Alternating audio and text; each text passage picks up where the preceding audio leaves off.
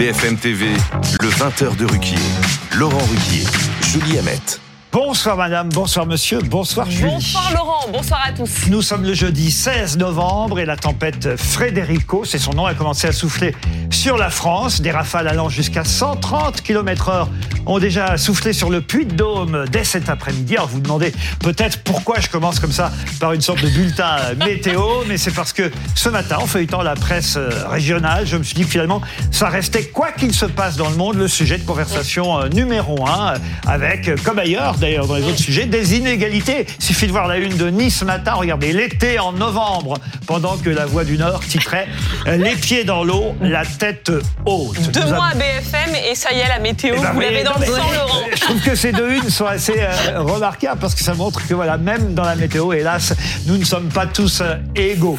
Nous aborderons bien sûr d'autres sujets jusqu'à 21h et après le trombinoscope, c'est sur la une de Paris Match que nous nous arrêterons, une de Paris Match consacrée, vous le savez, à une interview accordée par Brigitte Macron à Madame Catherine Ney, première dame d'Europe 1 depuis plusieurs mandats euh, présidentiels. Quant à elle, pour en parler, Valérie Trierweiler, qui a connu l'Élysée il y a plus de dix ans déjà, nous rejoindra tout à l'heure. Et d'avance, nous la remercions évidemment pour ce moment. Mais pour commencer, Julie, nous allons revenir sur une décision de justice euh, beaucoup commentée euh, euh, depuis ce matin, puisque le tribunal de Nantes a condamné à seulement 35 heures d'intérêt général un jeune homme qui avait percuté et traîné au sol un policier sur plusieurs mètres au volant d'une voiture volée. Pour en parler, Julie, je vous laisse nous présenter nos équipiers du soir et nos deux premiers invités. Ce soir, on est ravis d'avoir sur le plateau Louis Morin, journaliste politique et réalisateur. Bonsoir à vous. Bonsoir, Louis, Julie, bonsoir, on Laurent. est avec Bonsoir, Bérénice Levet, euh, philosophe et professeur à l'IPC. J'ai appris la leçon. Bonsoir à vous, euh, Bérénice. Pablo Pio-Vivien, rédacteur en chef de la revue Regard. Bonsoir à vous, Pablo. Et puis nos deux invités ce soir, on est avec euh, Mathieu Vallet, porte-parole du syndicat indépendant des commissaires de police. Bienvenue sur ce plateau. Et Mathias Tesson, journaliste police-justice pour BFM TV. Alors on commence effectivement par cette décision euh, du tribunal de Nantes euh, suite à un fait divers qui date euh, d'il y a quelques mois et effectivement depuis que cette décision a été prise, on entend beaucoup Oui. cette expression deux poids deux mesures. Bah oui, les policiers sont, sont très en colère à Nantes. Un jeune homme donc a été condamné à 35 heures de travaux d'intérêt général pour avoir commis un refus d'obtempérer. Les faits se sont déroulés le, le 2 mai dernier. Ce jour-là, le jeune homme, mineur au moment des faits, refuse d'obéir au policier qui veut contrôler son véhicule. Il percute et traîne au sol euh, le policier sur une vingtaine de mètres. Euh, Le parquet avait requis au départ une peine d'un an de prison avec sursis. Ce sera donc 35 heures de travaux d'intérêt général. Euh, La motivation du juge était de ne pas couper la dynamique de réinsertion du prévenu. On va peut-être tout de suite demander à Mathias Tesson si Julie a tout dit ou si vous avez des, des précisions Oui, supplémentaires je vous ai peut-être sur cette euh, affaire. Je vais m'en aller, je vais vous avez tout dit, Julie. Non, euh, plus, euh, plus sérieusement, les faits donc remontent à début mai dernier. Euh, effectivement, à l'occasion d'un contrôle de police, euh, des fonctionnaires de police considèrent qu'un véhicule est un petit peu suspect euh, parce que les personnes qui sont à l'intérieur ont l'air assez jeunes et donc ils décident de contrôler ce véhicule. Le véhicule se range alors sur euh, le bas-côté, euh, s'arrête, est immobilisé. Le fonctionnaire de police euh, victime s'approche, sauf que le véhicule redémarre. Et en fait, le fonctionnaire de police, eh bien, euh, pour essayer de ne pas chuter, de ne pas tomber en arrière, il va s'accrocher à la, à la portière et il va être traîné comme ça sur euh, plusieurs dizaines de mètres. Il a été blessé très sérieusement, hein, vous l'avez rappelé. Euh, plaie profonde de 20-25 cm au crâne, traumatisme crânien, il n'a toujours pas repris le travail. Euh, voilà pour les blessures. L'auteur présumé des faits, euh, il n'a pas de casier, il n'a pas de condamnation à son casier judiciaire. Il a euh, 16 ans, il a finalement été interpellé et il a comparu le 7 novembre dernier devant un tribunal pour enfants. Comment ça s'est passé? Le parquet a demandé une peine de prison avec sursis, six mois de prison avec sursis, assorti de ce qu'on appelle un sursis euh, probatoire, 18 mois de sursis euh, probatoire, avec des obligations, euh, notamment l'obligation d'effectuer des travaux d'intérêt généraux. Sauf que eh bien, euh, le tribunal euh, n'a pas euh, accédé aux réquisitions du parquet. Le tribunal l'a simplement condamné à 35 heures de travaux d'intérêt général, ce qui a évidemment ému un certain nombre de personnes, d'interlocuteurs, notamment les syndicats policiers. Ce policier en lui-même, le parquet de Nantes, a directement fait appel de cette condamnation. Et on parle évidemment à nouveau du fameux laxisme de la justice qui fait de la peine à, la police. On va en parler avec vous, évidemment, euh, Mathieu Vallée. Euh, Marine Le Pen a, tweeté, elle tweet quasi aussi vite que Jean-Luc Mélenchon en ce moment, il faut bien dire, et elle a tweeté sur cette affaire 35 heures de travaux d'intérêt général pour avoir attenté à la vie d'un policier. Les Français ne supportent plus ce laisser-faire judiciaire qui renforce le droit à l'impunité, galvanise les comportements violents et érige le laxisme en idéologie. L'heure est à la tolérance zéro pour les agresseurs des forces de l'ordre, pas au droit à l'irresponsabilité illimitée. Évidemment, cette affaire vient en écho à, l'affaire dont on a évidemment commenté ici même les faits hier, c'est-à-dire la libération euh, tardive, euh, en tout cas ce que certains jugent au sein de la police, euh, libération tardive du policier qui a tiré, vous le savez, sur le jeune Naël et, et, provoquant ainsi sa mort. C'est vrai que quand on met ces deux affaires en parallèle, on peut comprendre les commentaires. Qu'est-ce que vous en pensez, Mathieu Vallée? D'abord, c'est une décision humiliante pour le policier qui est pas resté jusqu'à la fin du jugement parce qu'il s'est senti méprisé par la magistrate qui dirigeait l'audience. Et c'est une décision écœurante pour tous les policiers de France. Avant Tout à fait, et elle est écœurante pour tous les policiers de France. Je pense que le tribunal de Nantes, ça doit être l'annexe du syndicat de la magistrature qui revendique un tiers de membres chez les magistrats et qui en fait défile aux côtés de ceux qui détestent la police et qui revendique la lutte contre les violences policières. Parce que pour rendre un verdict aussi euh, méprisant, j'allais dire ignoble envers ce policier, il a des zones de son cerveau qui sont mortes. Il a fait une IRM il y a un mois. C'est un policier de la compagnie départementale d'intervention de Nantes, donc qui a aguerri à l'ordre public, à la sécurité routière, à la protection contre les trafics de stupéfiants dans les cités. Et on sait qu'à Nantes, il y a des règlements de compte qui sont malheureusement vigueur dans cette ville. Et donc, je veux vous dire simplement que 35 heures de travaux d'intérêt général, ben, il faut dire aux Français ce que c'est. Il va repeindre les murs d'une école, il va faire les espaces verts euh, d'une mairie. Et je trouve que franchement, on se moque de la tête des alors, policiers. Ce que dit le juge, alors déjà, il était mineur au moment des faits, il avait 16 ans. Euh, et, c'est ce qu'on a dit. Et il est toujours, effectivement. Euh, et, il le dit, c'était pour ne pas couper la dynamique de réinsertion. Il était déscolarisé au moment des faits. Mhm. Il aurait repris le chemin de l'école il y a peu et il aurait donc euh, un meilleur comportement euh, envers ses proches, envers ses parents, etc. Chacun son tour, mais Bérénice Pour ne pas couper ça, oui, il aurait des justement, Moi, je trouve que le fait qu'il soit mineur devrait, mais nous inciter plus encore à la sévérité, parce que c'est ce que on peut appeler de la non-assistance à personne en danger, c'est-à-dire que justement, on l'encourage à persévérer dans cette voie, alors que Maurice Berger, les travaux de Maurice Berger qu'il faut absolument lire, montrent très bien qu'il faut rappeler cette jeunesse à la réalité de leurs actes, à qu'ils se sentent responsables, qu'ils répondent réellement de ce qu'ils ont commis. Et cela, le fait de de les punir si légèrement, eh bien, euh, disqualifie euh, à la fois la justice à leurs propres yeux et ne peut que les encourager à poursuivre sur cette voie. Donc, au contraire, c'est, c'est, ça me semble plus grave.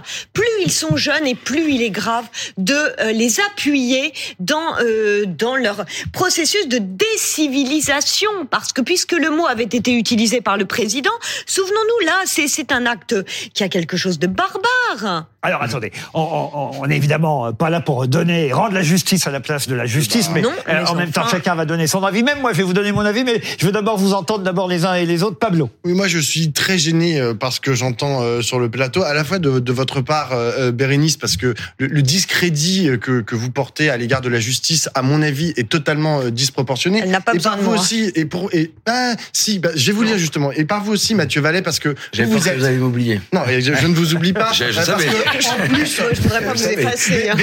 Bérénice, n'est pas fonctionnaire de police, vous, vous l'êtes. Et le, discrédit qui est porté par vous, fonctionnaire de police, à l'égard de l'institution judiciaire, je trouve ça très dangereux. et je, je sais que c'est une... je juge, je réponds sur ça. Pablo, quand on parlait de l'affaire Naël hier, vous étiez révolté que le policier soit libéré. par contre, quand c'est des délinquants qu'on met dehors, ne mélangez pas tout. Ne mélangez pas tout. Vous faites un deux de mesure qui est pas vrai. C'est pas vrai. Je comprends. Vous avez le droit de dire que vous êtes écœuré, que vous êtes choqué, etc. Bah, par la décision. En revanche, je vais vous citer un article du Code pénal qui est toujours en vigueur aujourd'hui et je trouve qu'on ne le ressort pas assez. C'est l'article 434-25. Le fait de chercher à jeter le discrédit publiquement par acte, parole, écrit ou image de toute nature sur un acte ou une décision juridictionnelle dans des conditions de nature à porter atteinte à l'autorité de la justice ou à son indépendance est puni de 6 mois d'emprisonnement et de 7500 euros d'amende. Mais ce que vous venez faire, c'est le fameux on ne commente pas une décision de justice. Bah, bien sûr que si, vous commentez la décision de justice. tout le monde le fait. Non, non, je dis. c'est un problème. C'est pas ça que je dis. Je dis, ah c'est le fameux, entre guillemets, on ne commande pas une décision de justice. Sauf que tout le monde le fait. Vous avez raison. Non, mais c'est un, un énorme problème. Je sais que c'est une tradition française que de jeter le discrédit systématique sur toutes les décisions de justice qui sont prises. Mais attention, c'est le comportement que vous avez, et encore plus vous, soyez menaçant, soyez menaçant, vous et encore plus vous qui êtes fonctionnaire de police, est profondément anti-républicain. Je rappelle que la justice est un pilier. Bah oui, bah parfois vous en avez besoin. Et je vous rappelle que la justice est un des piliers de la République et que lorsque vous l'attaquez, aussi aussi frontalement. Je vous rappelle que Pablo est ici en travaux d'intérêt général. On l'a obligé à faire des émissions avec vous. C'est sa peine. Il n'y a pas qu'avec vous qui fait des travaux d'intérêt général. Avec Maxime Suite, aussi, il remet le couvert. Oui, Louis Morin. Non, mais bien, bien évidemment. Alors, on peut citer cet article du Code pénal comme vous venez de le faire, euh, Pablo Pillot. Mais la réalité, si vous voulez, c'est que euh, ça ne changera rien à l'appréciation des Français vis-à-vis de ce type de jugement. Et la réalité aujourd'hui, c'est que les Français sont très critiques vis-à-vis de la justice. On peut demander effectivement de se taire et de ne pas commenter les décisions de justice. La réalité, c'est que le dernier sondage en, la matière qui a été fait, sondage IFOP pour, euh, pour le JDD publié en, en juillet 2022, 73% des Français considèrent que la justice fonctionne mal. Mais ce type, ce type de jugement, il participe. En réalité, et effectivement, vous, vous avez raison de le dire, Bérénice Levé, euh, le problème de tout cela, c'est que ça crée un terreau favorable. Ça crée un terreau favorable aux, aux contestations, ça crée un terreau favorable pour le Rassemblement national qui s'en donne à cœur joie, bien évidemment, et ils auraient tort de s'en priver, puisque finalement, les faits leur donnent raison. Je suis assez d'accord. Bien sûr, le fait qu'au fond, la gauche a été longtemps trop dans l'angélisme, dans le déni, dans le déni de la réalité. En même temps, et là, je vais donner un peu raison à la justice quand même. J'essaie toujours d'être le médiateur sur ce plateau, mais c'est vrai. Mais je pense sincèrement à ce que je vais dire. Je crois qu'il vaut mieux Attendez, hein, laissez-moi aller jusqu'au bout. Il vaut mieux que ce garçon ait des travaux d'intérêt général, peut-être, que d'aller en prison et qu'il se radicalise et qu'il ressorte pire qu'il y soit rentré. Mais, attendez, je termine. Mais, en revanche, il me semble, mais je vous dis, je suis en train de rendre la justice à la, à la place du tribunal de Nantes, mais il me semblerait juste, en revanche, que ces travaux d'intérêt général soient un peu plus que les 35 ah. heures. C'est tout. Si on passait à peut-être 35 mois, par exemple, d'intérêt général, là, je dirais, c'est peut-être un peu plus mais juste. Mais nous ne sommes pas juges. Mais, mais, mais, si, on n'est pas on n'est pas juge, mais il faut comprendre quand même que là, quand on voit que d'un côté, il y a 30 euh, jours d'ITT, en fait, il y a une heure d'intérêt général par euh, journée d'ITT pour le, policier. Ça paraît quand même assez disproportionné. Mais, on ne sait pas, on n'a pas été dans le procès, on n'a pas entendu les auditions, on ne sait pas du dossier, on n'a pas accès au dossier. Je suis pour qu'un mineur n'aille pas en prison, si effectivement, surtout s'il est en voie de réinsertion. Pardon. Moi, je réponds. La magistrate, quand elle explique qu'elle met 35 heures de travaux d'intérêt général pour pas casser la dynamique de la session. Mais il faut rien changer en fait. Si on veut pas casser la dynamique des voyous qui s'en prennent aux policiers et que finalement les citoyens ne sont plus protégés par la justice, moi j'ai un sondage plus éloquent, Monsieur Morin.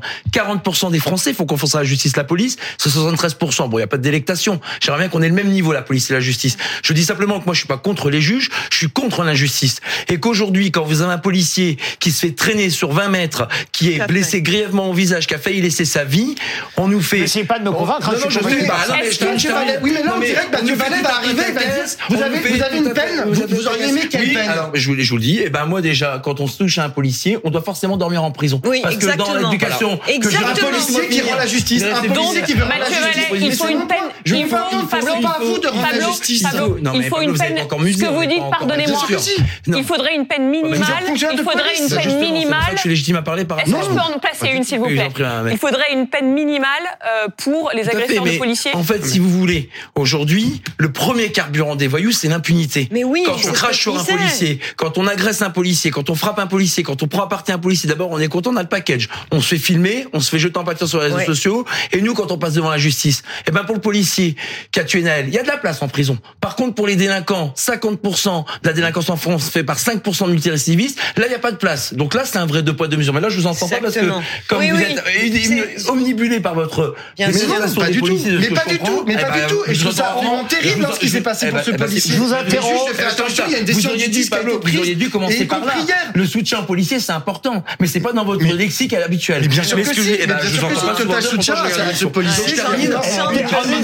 Une peine minimale. C'est-à-dire que quand on touche à un policier, moi je suis pas comme vous Laurent Ruquier parce que les mineurs ont des prisons dédiées, donc c'est à l'heure de faire croire qu'ils sont mélangés avec les gros voyous. Ils doivent dormir en prison. C'est comme ça que dehors on sera respecté. C'est plus aux policiers. C'est pas la loi. C'est le manque de moyens de la justice. Respecter la loi. Et ça, effectivement, c'est une réalité. Du, Monsieur Dupont-Moretti. Mathieu Vallée, on laisse parler Louis et Bérénice pour conclure. Parce qu'effectivement, il y a un problème de laxisme dans la justice, mais il y a surtout un problème de manque de moyens, mais qui a été théorisé. Parce que lorsque vous n'avez plus les moyens, en réalité, d'enfermer suffisamment de, de, de délinquants, eh bien, les peines qui sont euh, qui, qui, sont qui sont données, les peines qui sont données par les juges, eh bien sont sont diminuées tout simplement puisqu'il n'y a plus de moyens dans les places de prison. Ça a été théorisé par Christiane Taubira à l'époque où elle était ministre de la Justice. La réalité, elle se fait aujourd'hui encore ressentir. Oui, mais, mais là en l'occurrence, c'est même pas cet argument qui est invoqué. C'est simplement que le bah, indirectement si, puisque on considère que s'il va en prison, euh, on, on, va on va rompre sa scolarité. Ça veut dire qu'on manque de moyens. Qu'il a reprise puisqu'il était. Mais ça veut dire qu'on manque de moyens aussi dans les prisons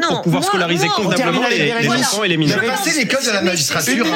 Vous avez une minute C'est très rapide. Juge. Je pense qu'en revanche, euh, les travaux d'intérêt général devraient être d'une nature peut-être beaucoup plus, parce que là, si vous disiez que c'était conséquente. Voilà, plus conséquente et surtout investissant beaucoup plus euh, la, la, la, personnalité et pas simplement repeindre je ne sais quoi.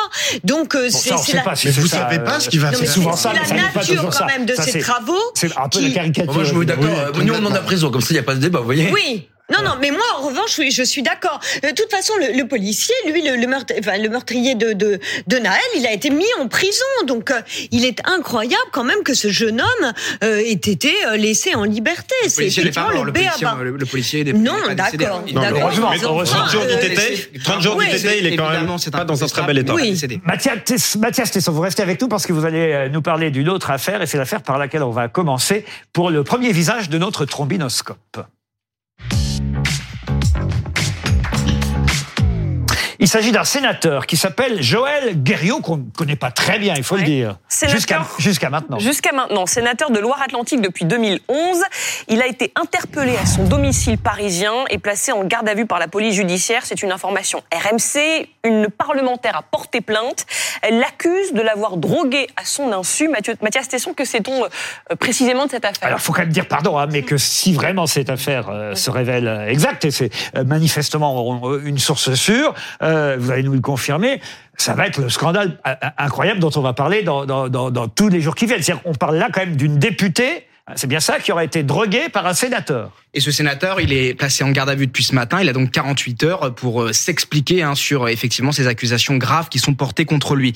Ces faits reprochés remontent à la nuit de mardi à mercredi. Donc tout récent tout récent. C'est un flagrant délit en fait. Absolument. Joël Guerriot, 66 ans, euh, donne euh, cette nuit-là rendez-vous à une femme, en particulier euh, une députée. Ça se passe à son domicile parisien et selon les informations recueillies par RMC, après avoir bu un verre, cette femme, cette députée se sent mal. Elle est prise d'un malaise si bien qu'elle est hospitalisée. Il y a bien évidemment euh, des analyses qui sont pratiquées sur elle. De l'ecstasy est retrouvée dans son organisme. Et elle a finalement déposé plainte hier euh, pour les chefs suivants. Administration à une personne à son insu d'une substance de nature à altérer son discernement pour commettre un viol ou une agression sexuelle. C'est un délit euh, grave, puni de 5 ans de prison. Soyons clairs, pardon. Ce qui n'a pas été commis, pour l'instant, en tout cas, de ce que, de ce que l'on sait.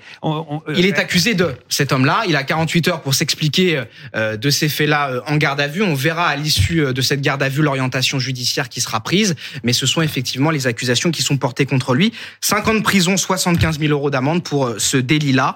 Euh, il est évidemment présumé innocent et c'est important, c'est intéressant de noter que dans le cadre de cette procédure de flagrant délit, eh bien, il n'a pas été nécessaire de lever son immunité parlementaire pour pouvoir le placer en garde à vue et l'interpeller. De l'extasie, par ailleurs, a aussi On va évidemment attendre d'en savoir son domicile. pour faire plus de commentaires, à moins que vous ayez quelque chose à ajouter rapidement, mais je pense qu'il vaut mieux être prudent, évidemment, euh, avant d'en dire plus ah sur euh, cette affaire, mais c'est une affaire euh, tombée. juste une question, les indépendants, c'est quoi? C'est quel Il fait partie du groupe? Horizon de Monsieur ah. Édouard Philippe. Ah d'accord, voilà. C'est un ancien UDI. Ah, ancien UDI, qui a adhéré au groupe Horizon d'Edouard Philippe. D'accord, très bien. Les précisions politiques, on va dire, pour les affaires judiciaires. On, on, va, on va suivre ça, évidemment, sur BFM TV et sur RMC, puisque c'est aussi eux qui ont euh, sorti cette information. Visage suivant, on reste dans la justice, c'est le visage d'Éric Dupont-Moretti. Eh oui, le procès du ministre de la Justice, euh, jugé depuis le 6 novembre devant la Cour de justice de la République à Paris, s'est achevé euh, aujourd'hui en début d'après-midi. La décision a été mise en délibéré au 29 novembre prochain. C'est donc dans,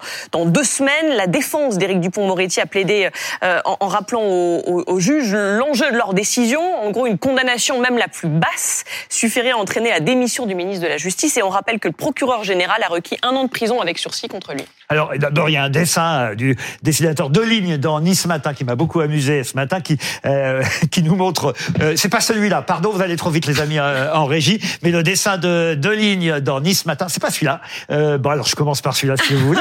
Mais ah non, ah bah non, C'est difficile hein, parfois d'être. Euh, mais vous êtes très adaptable. Mais ouais, moi, moi, je fais ce qu'on me demande hein, finalement.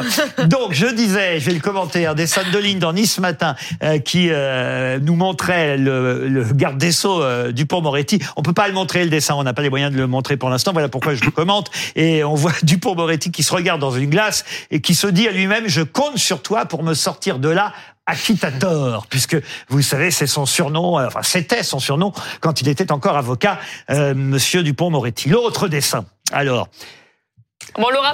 Regardez, voilà, ça y est, je m'enrhume. ça ne m'était encore jamais arrivé sur BFM TV. Ça, c'est une de mes spécialités. Éternuer. Ah Les auditeurs à la radio le savent, j'éternue régulièrement. Je ne sais pas pourquoi, mais ça y est, c'est la première fois. Peut-être. M'écarte un peu. Peut-être parce que peut-être parce que j'ai les pieds dans l'eau, comme euh, le garde des sceaux. Voilà, sur ce dessin de Chonu. Euh, ça, c'est dans euh, l'Union de Reims. Le comble pour un garde des sceaux, c'est décopé. Un commentaire sur cette affaire, Louis Morin, et ensuite Bérénice Levé. Je sais qu'elle y tient. Ouais, moi, ce qui me perturbe c'est le concept même hein, de, Cour de justice de la République. 15 euh, juges, 6 députés, 6 sénateurs et 3 magistrats professionnels ont donc en main l'avenir euh, judiciaire, mais surtout politique euh, d'un ministre, puisqu'on sait qu'il devra démissionner si jamais il est condamné. Il y a donc une sorte de double sanction, et, et c'est pas très sain. En réalité, la Cour de justice de la République, elle a souvent été remise en cause. C'était une promesse d'ailleurs de François Hollande mm. en 2012 de la supprimer. Ça a été évoqué à nouveau en 2019. Ça a été euh, même inscrit dans un projet de révision constitutionnelle, et pour le moment, ça n'a encore jamais été étudié au Parlement. Non, moi, moi, ce, qui, ce que j'observe, c'est le fait qu'on ne parle que de vengeance. Donc lui aurait cherché à régler des comptes euh, une fois nommé ministre, et eux-mêmes cherchent aussi à régler des comptes. Donc euh, cette bataille de, de, vengeance, on se demande véritablement euh, où l'on est. Et, et, il est vrai que je, je trouve cela quand même très très suspect cette toute cette affaire. Bon, la seule chose, c'est que ce ministre est quand même une imposture. l'avocate de Dupont-Moretti. Non, non, non, non. non, en l'occurrence, si en même temps on pouvait en être délivré euh, de, de ce fait, ça me gênerait vraiment pas. Moi, je vais juste défendre la Cour de justice de la République parce que c'est une institution. Oh, décidément. Non, mais, mais, en fait, c'est oh. insupportable d'attaquer toutes, les, en fait. toutes les oh institutions en fait de la République. Non, mais c'est cacaboudin, ça marche pas. C'est pas ça, c'est laxiste, ça marche pas. On a le droit de dire justement ce qui ne marche pas. Il faut faire attention de ne pas critiquer en l'espèce, mais critiquer le fonctionnement de la Cour de justice de la République, c'est tout à fait juste. Faire attention, là, s'ils rendent une décision, cette décision, il faudra euh, l'accepter en tant que telle. Mais ce qui est critiqué, le système, ce que je critique, mais ce qui est critiqué de manière globale et, depuis des années, en réalité, c'est les fondamentaux même de cette Cour de justice de la République. Suspendez votre jugement, puisqu'il y a plus d'indépendance ce jugement. Euh, on va s'arrêter là sur, un sur ce visage. On passe au visage suivant dans le trobinoscope. C'est celui de. Ça tombe bien. On dit que la musique a douce si les morts.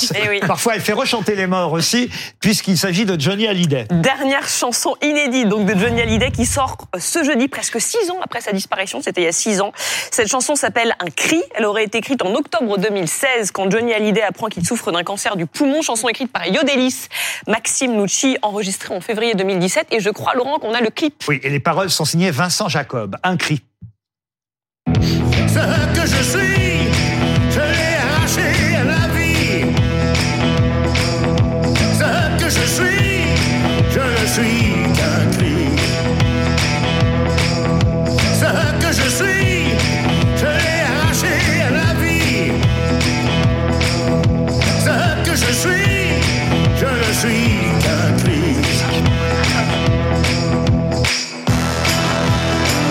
extraordinaire. Dites-vous, les micros sont ouverts, je vous signale. Ça tombe bien que vous ayez dit que c'était extraordinaire. Si ça Était-il ironique? Ah non, pas du ah tout. Je suis pas du tout ironique. Mais le problème, c'est que moi, je suis un fan, un vétéran de Johnny Hallyday. Genre, j'ai vu, euh, je suis allé à, nombreux de ses concerts. À la fête de l'UMA en quelle année? Euh, Non, je l'ai même pas vu à la fête de l'UMA, mais euh, j'ai vu beaucoup, beaucoup de, de, de ses concerts. Et c'est drôle parce que c'est vrai que moi, quand il, quand il est décédé, il y a maintenant plusieurs années, je me suis dit bon, bah c'est vraiment, c'est c'était un mec du passé et il est mort avec son passé. Et en fait, je vois que bah, le passé parfois a des spasmes et il revient. Et là, vous voyez, voilà. il, fait, un petit retour et les 30 glorieuses qui, que pour moi, il incarnait absolument parfaitement. Et ben là, il faut un petit retour. Louis Morin sur Johnny, à dire ouais, Moi, je trouve ça très beau de l'avoir édité à titre euh, posthume. Mais ce qui m'a frappé, c'est cette défiance euh, généralisée. C'est-à-dire qu'il y a eu tellement de, de rumeurs, de craintes autour de justement la publication d'un titre à titre posthume que Warner a décidé de faire certifier par huissier que le titre avait bien été enregistré avec la vraie voix de Johnny avant sa mort, quelques mois avant sa mort. Vous vous rendez compte, on est maintenant obligé de ah faire bah certifier les choses par huissier parce que les gens ne croient plus en la réalité. Ah bah plus ça va, plus il y a de l'intelligence voilà, artificielle. Pour un prochain film, vous avez sans doute entendu que Edith Piaf retrouve sa voix, euh, donc grâce à enfin grâce. Ah, ce sera mieux que ça. Il y aura un film entier fait avec la vraie Edith Piaf, la vraie voix et les vraies images. Non, pas la vraie voix, c'est l'intelligence artificielle qui, pour le film, recrée euh, la voix d'Edith Piaf. C'est ça. Voilà, à, partir de sa voix originale. Oui, oui. Non, quand je revois Johnny, qui est un monument euh, musical des Français, lorsqu'il avait son enterrement à l'église de la Madeleine, je me rappelle du discours très émouvant de Lynn Renault qui avait fait applaudir toute l'assistance et tout le public qui était à l'extérieur. Et euh, c'est vrai qu'il nous manque beaucoup. Et je te promets, c'est, je crois, sa meilleure musique. Mathieu Vallée est aussi spécialiste rock and roll. j'adore Johnny. J'adore Johnny. C'est le seul point commun qu'on va avoir. Vous voyez, la musique relie les êtres humains. Mais faites attention. Et c'est toujours ça. À force de parler ça, je vais terminer au Conseil constitutionnel. Et la musique me permet aussi de rendre hommage à quelqu'un qui nous a quittés. Euh, on a appris ça euh, dans les 24 dernières heures. je sais pas si ça vous dit quelque chose, mais en tout cas, c'est ma génération, la chanteuse Buzy dans les années 80. On vient d'apprendre sa disparition à l'âge de 66 ans. Elle était très rock'n'roll, du rock'n'roll, comme on dit, un peu, un peu classieux. Vous voyez, on a quelques images et un extrait de chanson de Buzy qui vient de nous quitter.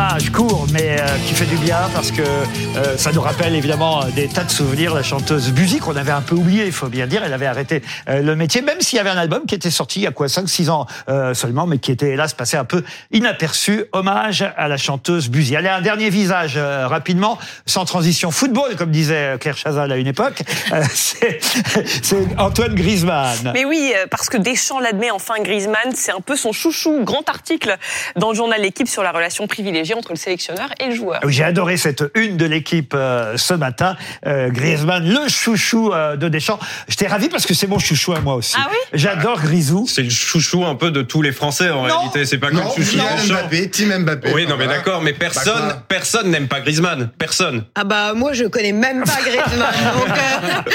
donc, ben voilà, on voulait juste envoyer avant le prochain match de l'équipe de France un message sympathique à Griezmann parce qu'on l'aime bien, c'est vrai.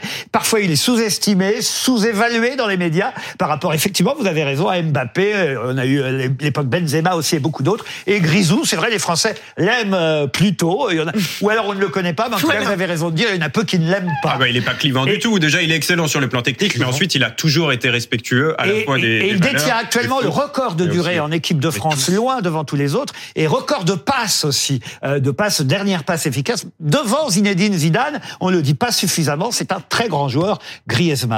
Vous l'aimez, vous euh, C'est votre chouchou? Moi, je suis avec un Marseillais, donc il faut que je dise que j'aime Payet. il joue plus à l'Olympique de Marseille. BFM TV, le 20h de Ruquier. Laurent Ruquier, Julie Hamet. Bonsoir ou rebonsoir. Merci d'avoir choisi euh, BFM TV. Nous accueillons sur notre plateau Alain Duhamel, que tout le monde connaît ici, évidemment, à BFM, éditorialiste politique. Madame Joëlle Chevet, bienvenue, historienne et auteur de L'Élysée au féminin. Et bienvenue aussi à Valérie Trierweiler, qui nous rejoint pour la première fois, journaliste. Et je ne sais pas si on doit dire ancienne première dame. Oh, ben, je pas. sais pas, parce qu'on m'a disputé cette appellation. Donc appelez-moi comme vous voulez. Bon, en tout cas, si vous êtes là, c'est évidemment parce que la première dame actuelle fait la une de Paris Match euh, aujourd'hui. Et il se trouve que j'ai été journaliste à Match 30 ans. En plus, et vous auriez pu faire l'interview à l'époque de Madame Macron, sauf que là, c'est Catherine Ney qui fait cette interview, qui fait beaucoup parler. Ouais, elle fait beaucoup parler. On va peut-être revenir sur son agenda très chargé à la Première Dame depuis maintenant. Euh, rien que la semaine dernière, voilà, elle a accompagné Emmanuel Macron hier en Suisse Suisse. Elle était dans le Pas-de-Calais au moment des inondations. Elle a pris la parole aux côtés de Mika euh, contre le harcèlement scolaire. Elle a reçu la première dame d'Ukraine, Olena Zelenska. Elle fait donc maintenant euh, la une de Paris Match. première question, on va revenir évidemment sur, sur cette interview, mais en tant, qu'ex-première dame... Mais qu'est-ce que vous êtes en train de faire? Eh ben, je pose une question à Valérie Trierweiler. Mais, mais, mais depuis, combien, depuis combien de temps vous êtes à BFM TV mais pourquoi vous me dites ça Vous êtes arrivé en même temps. Alain Duhamel. On doit toujours commencer par Alain Duhamel. Pardon, bah voilà, moi j'étais euh, voilà, attiré par Valérie. N'est-ce pas Alain Duhamel N'est-ce pas Alain Duhamel? Je connais bien les règles. On doit toujours commencer par Alain Duhamel. Ah, c'est vrai que vous êtes arrivé en même temps que moi. Mais en tant, en tant que ex-première dame, je me disais. Euh, Laurent, laissez la première dame de BFM parler. C'est comme ça quand je suis arrivé ici, on m'a dit si tu as Duhamel sur ton plateau, tu dois toujours commencer par Alain Duhamel. Vrai ou faux? C'est possible. vous le mettez dans l'embarras. Ça doit être une question de génération. Ah, c'est ça. Bon, alors qu'est-ce qu'on fait? Alors, on vous donne la parole d'abord? Non, non, ah. non, euh, alors euh, franchement, allez-y, donnez la parole à. Non, non, bon, alors allez-y, je tranche. Valérie Trierweiler, quel est votre regard sur ces six dernières, ces six dernières années de, de Brigitte Macron dans ce rôle de première dame? Est-ce qu'elle remplit bien son, son rôle? Ben, moi, je trouve plutôt. Après, je, je laisserai peut-être Joël. Euh, je vais dire à quel point c'est un rôle difficile. Euh, de toute façon, pour toutes les premières dames qui sont passées par là, c'est très difficile, très difficile. Quoi qu'elles fassent, toutes, elles sont critiquées. Et Brigitte Macron l'est beaucoup. Alors que euh, vous avez parlé de son agenda de cette semaine. Moi, j'ai regardé sur le site de l'Élysée son agenda de tout le mois d'octobre. Elle n'arrête pas. Euh, c'est quelqu'un qui n'aime pas rester en place, Brigitte Macron. Donc, elle, elle, fait énormément de déplacements. Elle rencontre beaucoup, beaucoup de monde, euh, parfois de façon éclectique, hein, parce que là, on voit qu'elle a rencontré le PDG d'AXA, qu'elle a rencontré Gauthier Capuçon sur la musique. elle, elle emmène aussi, elle emmenait la première dame de Mongolie, visiter le musée d'Orsay. Enfin, elle fait des tas de choses. Les pièces jaunes, euh, puisqu'elle a repris la fondation de Bernadette Chirac, lui prend beaucoup de temps. Mais elle n'est pas critiquée. Pourquoi dites-vous euh, Au contraire, elle est plébiscitée. Elle n'est pas critiquée. Pourquoi dites-vous qu'elle est critiquée? Alors, euh, les deux. Regardez ah. les. Sur les réseaux sociaux, elle l'est parfois. Oui. Pas ah suffisamment sur les moi, j'ai regardé. la... Qui ne l'est pas sur Voilà, qui ne l'est pas. Effectivement, moi, j'ai regardé les commentaires sous le compte Instagram de Paris Match qui annonçait cette, cette couverture. Et il y a à peu près autant de critiques que de compliments, qu'elle est belle, qu'elle est élégante. Après, les gens se fichent à peu près de ce qu'elles font. Ce qui compte, c'est l'allure. Hein, c'est l'image. Voilà. C'est vrai ça Oui, l'image. Oui. Quand même, les causes, les. Euh, Justement. Bien sûr, euh, bien sûr. Non, mais Bernadette Chirac avait réussi à faire passer sa cause, les pièces jaunes. C'est la première à avoir fait vraiment quelque chose. Sinon, qu'elle n'était pas première dame. Elle était encore. Oui, c'est vrai. elle était encore à l'hôtel de ville. Mais ça a vraiment, ça a vraiment pris d'ampleur euh, à l'époque de l'Élysée. Voilà, c'est pas un privilège de la première dame, les pièces jaunes. J'ai l'influence qu'une femme peut avoir sur son mari. C'est la phrase qui a été choisie choisi euh, pour la une de ce Paris Match, euh, l'influence qu'une femme peut avoir sur son mari. Ça veut tout et, rien dire, cette phrase alors du Hamel. Bah, c'est l'influence que la première dame euh, peut avoir sur un président. Donc c'est peut-être une femme sur son mari, mais c'est pas n'importe quelle femme et pas n'importe quel mari. C'est évident. Mm. Et ce qui est intéressant, c'est quel type d'influence concrète elle peut avoir. Alors chacun, chacun a sa sa doctrine. Je profite de votre présence. Moi, oui, allez-y. Moi, moi, je pense qu'elle a deux rôles. Elle a un rôle personnel. Alors, toutes les premières dames l'ont eu, avec plus ou moins d'efficacité, plus ou moins d'originalité, et qui sont ce qu'elle a choisi de faire, euh, continuer à enseigner ici, s'occuper particulièrement des, des problèmes euh, dans les collèges, etc. Bon, et, et puis il y a le rôle qu'elle joue sur son mari, avec son mari. Et là, euh, ben, je, je, dirais que je pense que parmi les premières dames, elle est une de celles qui a un rôle non pas politique, mais je dirais que c'est elle qui est chargée de sa part d'humanité de d'élargir la part d'humanité. Je pense que c'est elle qui essaye de donner une dimension d'affectivité. Dont lui manquerait. Bah, dont lui, dont les Français pensent visiblement que lui manque. Et ça, Non, mais je suis assez d'accord moi avec cette analyse. Hein. Est-ce que souvent, d'ailleurs, ça n'est pas le cas, à part peut-être Chirac ou euh, Madame Chirac était sûrement plus à droite que que, que, Jacques Bernadette, mais, qui faisait beaucoup de social quand même. Daniel Mitterrand était plus à gauche que oui. nettement que François Mitterrand. Très nettement. on s'en souvient très nettement. je crois que vous étiez plus à gauche que François Hollande. Je crois aussi. Voilà. Carla Bruni était plus à gauche que Nicolas Sarkozy. Oui. Et, est-ce que Madame Macron est plus à gauche que et Madame de Gaulle était plus à droite que le général. alors voilà. Et parfois plus à gauche. Elle a fait parce qu'il pourrait y revenir. Alors, je, il y a des choses revenons à la première dame. Sur, euh, revenons à la première dame actuelle. Je ma théorie là-dessus. Hein. D'abord Alain Duhamel et après euh, Valérie Trierweiler, parce que je sais que vous l'avez rencontrée à plusieurs reprises, Brigitte Macron. Elle, elle, a même organisé un déjeuner avec, les, avec toutes les premières oui, dames. Oui, non, pas toutes, avec euh, juste Carla Bruni, euh, elle et moi, voilà, ah, toutes les trois. ah, Julie Gaillet l'était Non, je, elle n'était pas invitée. C'est vous qui avez demandé à ce qu'elle soit. non, non, non, j'ai rien demandé. Bon, en tout cas, alors, est-ce qu'elle est effectivement plus à gauche, Brigitte Macron qu'Emmanuel Macron. Non, je ne dirais pas qu'elle est plus à gauche, non. Non, euh, au bout du compte, si je devais dire quelque chose, je dirais même qu'elle serait plutôt plus à droite. Ah Mais euh, il y a euh, le, côté affectif, l'intérêt pour les gens qu'elle rencontre, sincère, ça, ça se voit très bien, et, une disponibilité. Elle a une attente vis-à-vis des gens. elle aime les gens et elle a une part d'humanité qui est plus visible que celle de son mari. Oui, alors je crois, je crois aussi qu'elle est, elle n'est pas plus à gauche que son mari. Je pense qu'ils sont plutôt sur la même ligne, hein. mais c'est vrai que là, euh, elle a envie de se rendre utile et ça, et ça c'est vrai. Moi, moi, je lui ai déjà demandé un service. Euh, qui ne me concernait pas, mais pour une classe d'enfants handicapés, euh, quelque mmh. chose qui allait fermer. En moins de 24 heures, elle avait réglé le problème franchement. Euh, tout ce qui est euh, euh les personnes handicapées. euh, elle est allée aussi à la maison de l'autisme euh, au mois d'avril, sans caméra. Elle fait énormément de choses sans les caméras. Elle fait en repérage pour son mari. Euh, elle a cette mm. fonction-là. La maison de l'autisme, elle y est allée en avril. Le président y est allé hier ou avant-hier, je ne sais plus. Donc elle prépare les choses pour lui, tout ce qui est social. Avant qu'on en vienne au contenu de l'article et qu'on donne la parole à, tout le monde sur ce plateau, j'avais une question précise à poser à Alain Duhamel, parce que ça, j'aurais aimé avoir son avis euh, là-dessus. On en a parlé, j'en ai parlé ici même il y a, il y a deux jours, parce que on évoquait évidemment la décision du président de la République de ne pas être allé à la fameuse marche contre l'antisémitisme dimanche dernier. Et ici, il dit, mais au fond, peut-être le là où euh, le couple a raté le coche, c'est que lui aurait pu dire je n'y vais pas, mais Brigitte Macron va me représenter à cette marche. Bah, pourquoi, moi, il n'y était pas bah, Moi, j'avais donné mon avis avant. Oui. Hein, je suis là pour ça aussi. Et j'avais dit que moi, ce que je souhaitais, c'est qu'il y aille avec elle à son bras. Ah, vous vouliez les deux. Non, mais moi, vu, qu'il avait décidé de ne pas y aller. Oui. Est-ce qu'elle à l'époque, il n'avait pas encore vraiment décidé. Non, mais depuis, on le sait. Alors, est-ce qu'elle aurait pu y aller seule?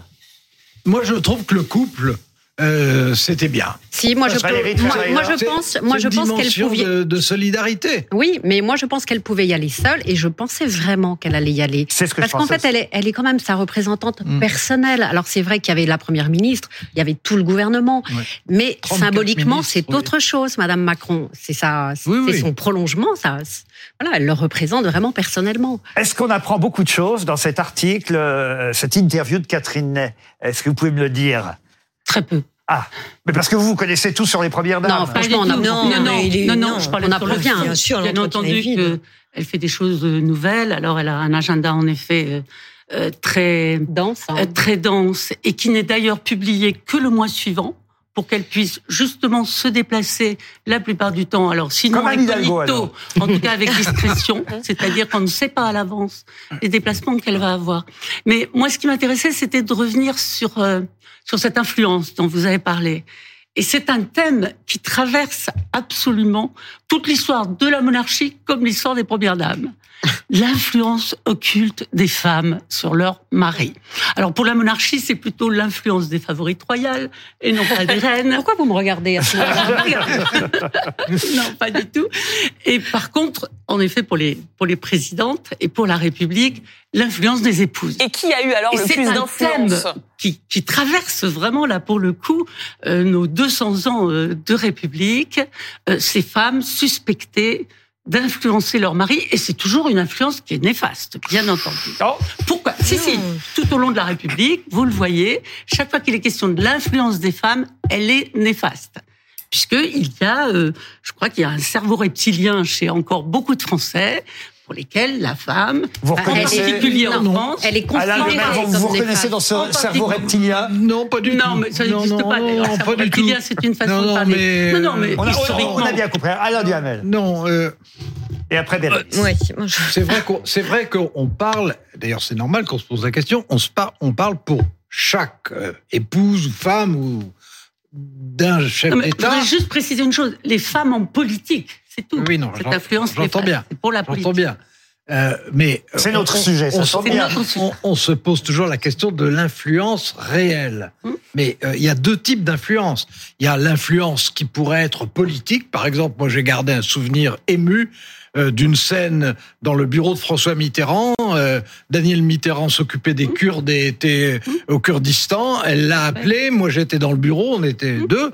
Et elle, il lui a passé le plus grand savon que j'ai jamais entendu un président passer à sa femme parce qu'il lui a dit la diplomatie française, c'est moi, c'est pas toi. Tu fais quelque chose qui est le contraire de ce que je veux faire.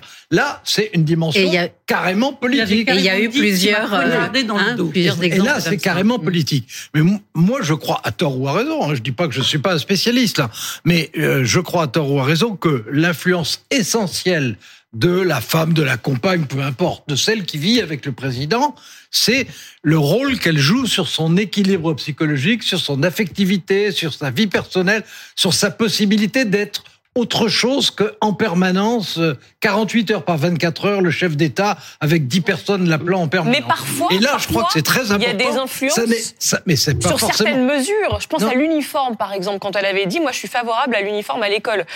D'ailleurs, vous avez pris sa bah. défense en disant ce qu'elle avait été très critiquée à l'époque et vous aviez dit, euh, elle a le droit de donner son avis. Voilà. Elle donne son avis. c'est son avis. Pour l'instant, à ma connaissance, il n'y a pas de décision. Il n'y a pas de décision, mais Emmanuel Macron est favorable à une expérimentation de l'uniforme. Bérénice Et là, il est favorable à toutes les expérimentations. Bérénice. Oui, moi, je, voudrais quand même revenir sur euh, justement le fond. Nous disions qu'il n'y a pas grand-chose dans, dans ce papier. En revanche, euh, le fait de d'accorder une couverture entière et surtout, il fallait écouter aujourd'hui et Europe 1 et CNews. C'est vraiment, mais le service après-vente du numéro de Paris Match. Or, on, se rend compte un petit peu, d'ailleurs la première partie de notre émission a vu les questions... On n'a pas toujours dit ça du groupe Bolloré par rapport au couple Macron.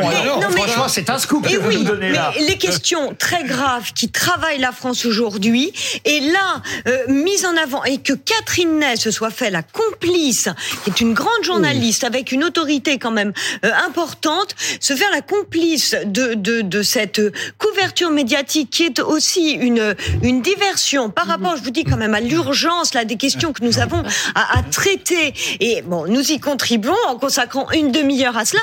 Mais je vous dis, ce matin, euh, alors on avait la revue de presse d'Europe 1, après Pascal Pro qui nous annonçait qu'il aurait Catherine Ney à euh, l'heure euh, du alors, déjeuner. Pas reprocher à un groupe média de faire la promotion. Pardon, non, mais je pense que plus, plus que la alors là pardon à Bérénice, mais vous ne connaissez pas suffisamment bien le monde des médias, mais plus que la promotion de Madame Macron, je pense que c'est la promotion de Paris Match eh qui a été faite, que là, qui était faite par non mais voilà, soyons clairs, qui était faite par Europa, par CNews, parce que c'est le même oui, groupe. Mais tout simplement. En, tout cas, Alain Duhamel, vous, êtes d'accord avec moi Moi, totalement d'accord. Et, et, comme je connais vraiment très bien euh, Catherine Ney depuis 1967, ça me oui, donne que certaines expériences. Non, mais je l'estime infiniment. C'est la première dame de repas voilà. depuis... Non, et j'ai une grande estime beaucoup de elle a dit Emmanuel Macron des choses d'une grande pertinence. c'est une formidable journaliste. Oui, je, et, deux, et deux, je la connais assez pour le dire. Peut-être qu'elle sera pas contente de m'entendre, mais on ne peut vraiment pas la suspecter de vouloir être aimable vis-à-vis des. Elle n'a jamais été complaisante. Jamais complaisante.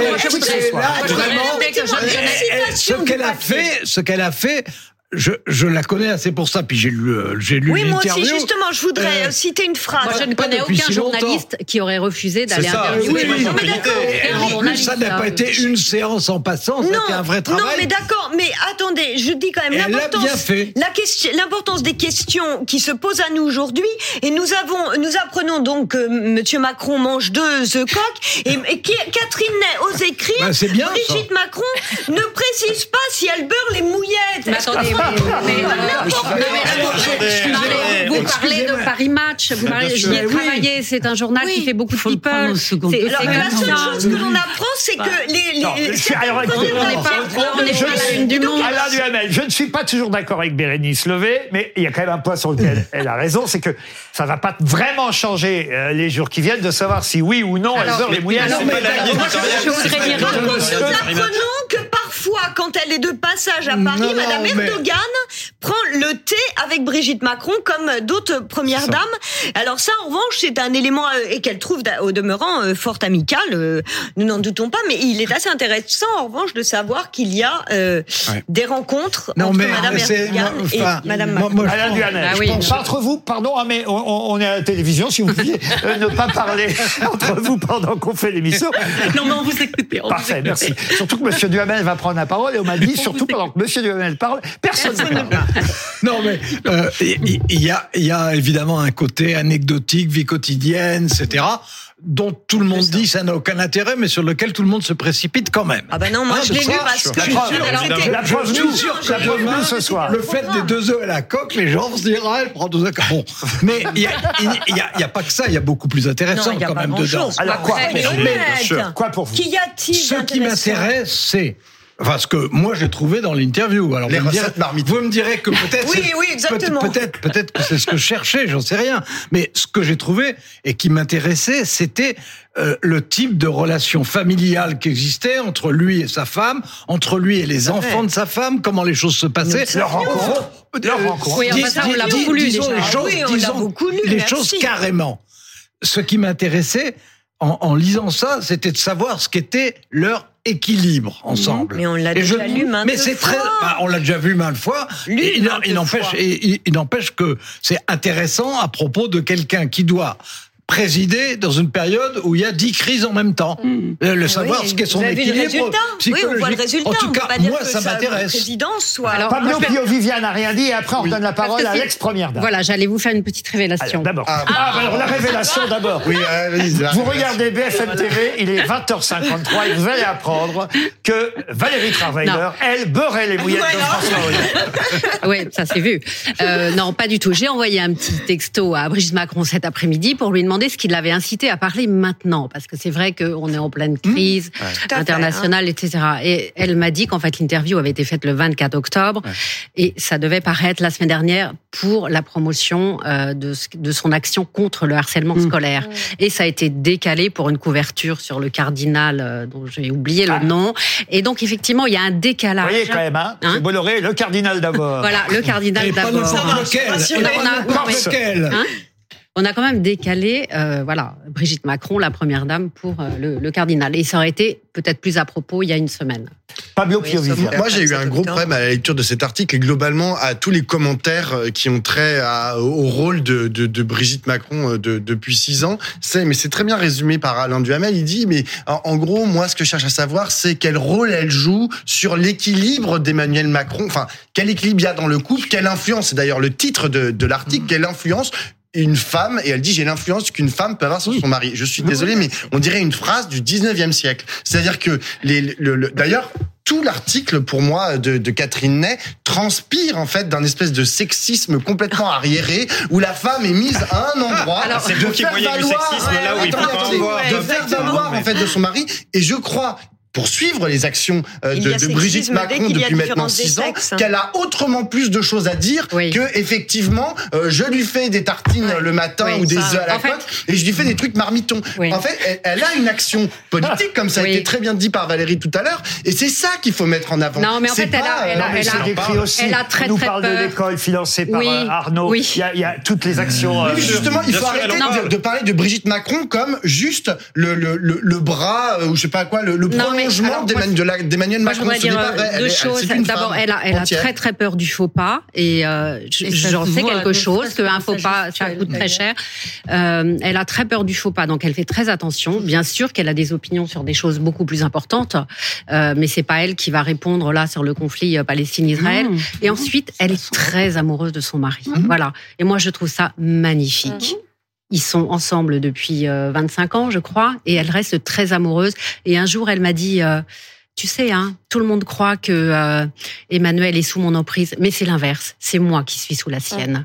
Et voilà. Et, quand elle, elle le dit dans elle cet article, qu'elle l'admire, il n'y a pas un jour où elle l'a pas admiré. Un garçon si jeune, c'était rédhibitoire. J'ai été prise dans un ouragan mhm. intérieur. J'ai eu beaucoup d'élèves très brillants, mais aucun n'avait les capacités. Un ouragan intérieur, c'est beau comme phrase. C'est Stéphanie bah oui, mais elle a une autre, elle a une non, mais vous êtes quand même bien d'accord que ça sert précisément un certain message politique, c'est nous dire cet homme est admirable, je l'admire, et admirez-le au lieu de euh, le contester. C'est le non, même de ce type Écoutez, franchement, elle va pas, elle va pas nous dire il est nul. Non, mais je veux, je, donc c'est bien le, le, fait que cet entretien euh, ait une telle importance a bien une fonction pleinement politique dans un moment où Emmanuel Macron est quand même démonétisé.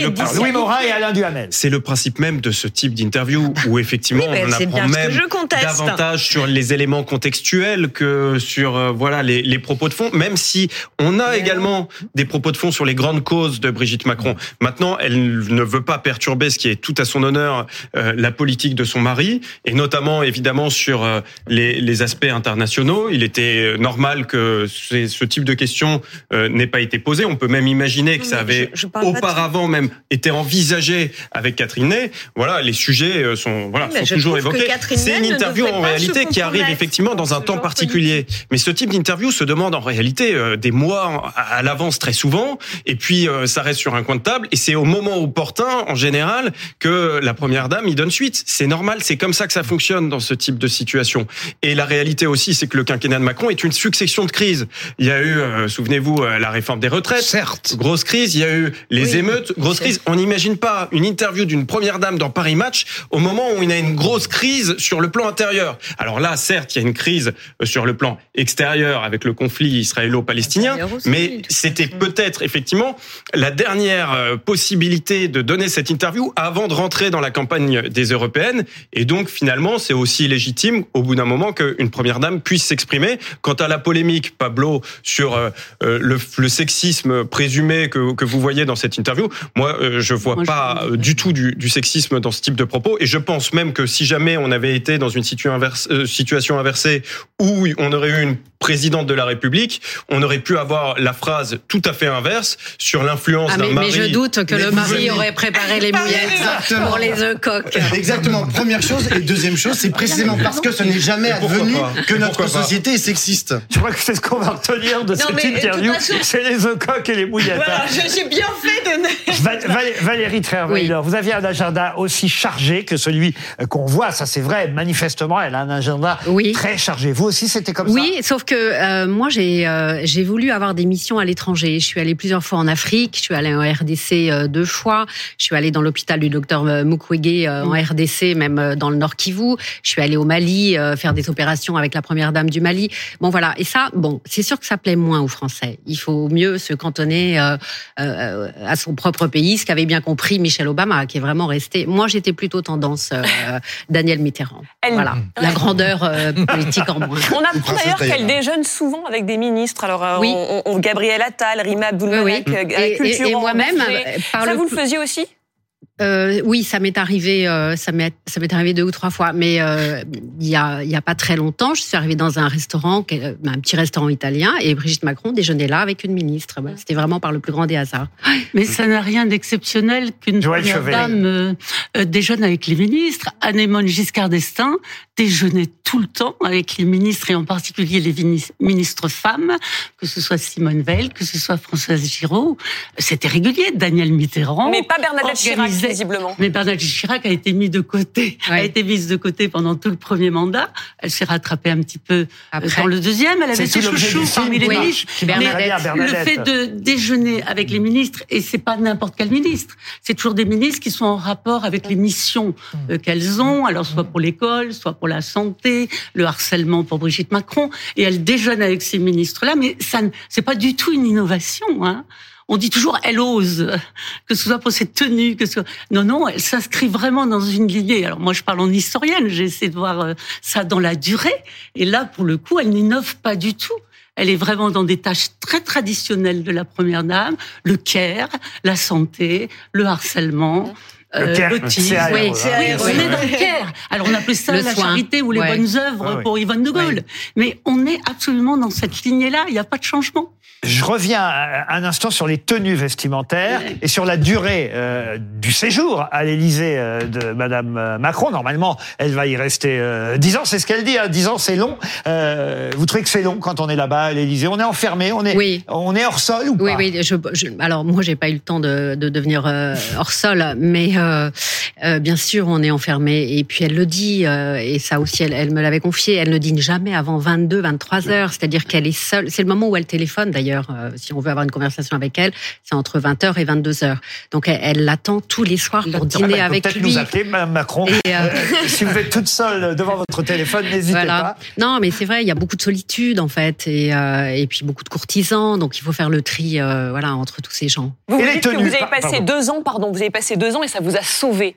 Oui, c'est marrant parce que quelqu'un me, une grande psychanalyste que j'ai rencontrée un jour dans, dans un cocktail qui sortait un livre, elle me dit, vous savez, au fond, dans quel état vous seriez sorti si vous étiez resté cinq ans? Et mais oui, mais cette phrase m'a fait réfléchir. Je me suis dit peut-être effectivement, euh, si vous me demandez si je suis plus heureuse maintenant, la réponse est oui. Donc euh, oui, peut-être ça m'a sauvée. Ça se voit d'ailleurs. vous le dit Valérie Trierweiler. Mais en tout cas pour les tenues. Oui. Vous l'avez vu pour Carla Bruni. Parce qu'elle elle en parle. Elle dit au début, euh, j'avais des jupes trop courtes. Oui. Je n'avais rien à me mettre parce que j'avais des jupes trop courtes. Il a fallu que je rallonge mes jupes. On fait attention à tout ça Sexiste. Oui, alors moi au début, euh, sexiste, oui, mais tout bah, est sexiste. Totalement sexiste, non mais enfin, Bien de commenter sûr. non, mais ça, je suis de la première d'accord. dame, enfin, c'est C'est vrai que c'est sexiste. Alors, hein. elle, fait, elle, elle, met ce qu'elle veut. Et Moi- d'ailleurs, elle moi, aurait je- dû dire ça, je mets ce que je veux, et j'emmerde le monde. Enfin, Moi, je suis, dire, non, moi, je suis arrivée, Justement, elle a le 2023, quoi. respect de 2023, Je suis arrivée à l'Élysée en portant aussi. institutions de la justice qui est très légitime, mais là, Bah, l'institution de la. République, mais non, elle respecte une tradition et une Mais- institution. La première dame. Mais c'est vrai, c'est vrai, c'est vrai qu'au début c'est pas facile parce que Non, personne n'est là pour conseiller. marchant, Moi, hein. je suis arrivée aussi avec mes propres tenues, c'est-à-dire des robes achetées puisque je suis la reine de la débrouille chez les dégriffés ou même sur le marché. Et euh, on m'a fait remarquer, enfin les journaux m'ont fait remarquer que j'étais pas assez élégante. Donc euh, après, les, les couturiers vous appellent pour vous habiller. Donc j'ai accepté d'être habillée par les couturiers qui prêtent. Hein, ça ne coûte pas un sou à l'Élysée. Et après, j'ai eu des couvertures. Elle est tombée dans le luxe. Donc voilà, quoi que vous fassiez, ça ne va pas. Oui. De- C'est vrai, ça, Alain Duhamel. Quoi qu'on fasse, ça ne va pas. Oui, non, mais ça c'est un peu classique. Bon, moi ce que je franchement après avoir lu cette interview, je l'ai lu puis je l'ai relu quand même. Euh, Nous aussi. c'est mais je n'en doute pas. je, je ne prétends pas avoir le monopole de la lecture, Et de Paris Match.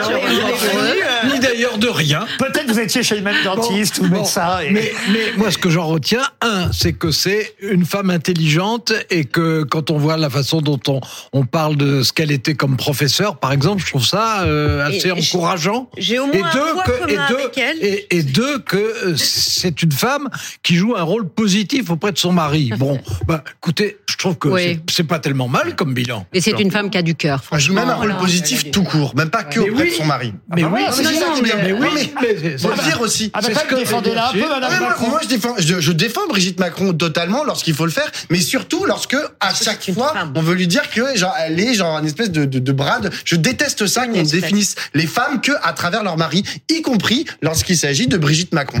Et on apprend aussi qu'elle, on apprend aussi qu'elle rapporte à Emmanuel Macron absolument tout lorsqu'elle va déjeuner avec un ministre ou avec une autre personnalité. Alors- elle lui dit tout, elle ne fait pas de filtre, il n'y a pas de censure. C'est une information aussi euh, C'est pas très joli le terme que je vais employer, mais c'est comme une gare de triage. C'est-à-dire euh, énormément de choses lui arrivent que le président n'a pas le temps de rencontrer toutes les associations. Euh, Elle rencontre aussi des écrivains, elle rencontre des, gens de la culture, énormément de, de monde. Et donc voilà, tout, beaucoup de choses passent par elle et elle transmet un rôle ensuite. aussi d'intercesseur et Oui. de facilitatrice. Vrai, en fait, Elle, le rapproche de la société réelle. Eh Voilà. oui, mais sauf Mais que les mal, hein. conséquences sont quand même euh, minimes. Bah, ça prouve qu'elle n'a peut-être pas assez Eh d'influence. oui, elle- oui, exactement. Toute dernière que- question, vous me répondez s'il vous plaît en 20 secondes, puisque vous avez publié l'Élysée au féminin. Votre préférée, c'était laquelle, vous alors, Mme Chevet Allez-y, je n'écoute pas. Non, alors je n'ai aucune, je n'ai aucune préférée parce que incontestablement chacune a été différente dans le rôle. Et une détestée? Je crois que quand on, quand on prenne celle de la deuxième, alors celle de la deuxième, non, troisième, quatrième République, Michel Auriol est extraordinaire. Michel Auriol, on l'a bien oublié. Michel Auriol est extraordinaire. Ah non, mais vous ne demandez pas de mais, jusqu'à Germaine Coty. Mais hein. non, mais non, mais c'est pas si loin. C'est pas si loin, et c'est les premières qui ont façonné le rôle. Mais non, euh, je crois que je prendrais Brigitte Macron. Non, non, non, non, Brigitte Macron. Écoutez, en tout cas, je, ne sais pas si grâce à nous, elle n'a fait aucun faux Le groupe Bolloré vendra encore plus de Paris Match euh, ce week-end. Euh, mais merci à toutes et à tous d'avoir accepté de venir sur ce plateau pour nous en parler de cette interview signée notre consoeur et camarade Catherine Ney, parce que c'est vrai qu'on aime bien Catherine Ney. Je vous dis à lundi prochain, 20